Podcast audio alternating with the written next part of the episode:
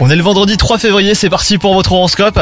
Les scorpions, une surprise réjouissante vous attend aujourd'hui ou une bonne nouvelle à laquelle euh, vous ne vous attendiez plus, directement de la part de votre partenaire hein, si vous êtes en couple.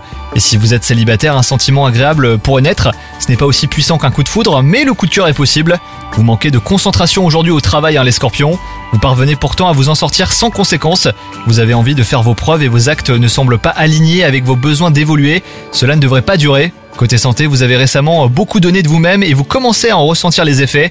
Vous gardez le moral, mais la fatigue physique s'invite dans cette journée que vous pourriez trouver longue. Donc dès que vous le pouvez, imposez-vous et détendez-vous les scorpions. Bonne journée à vous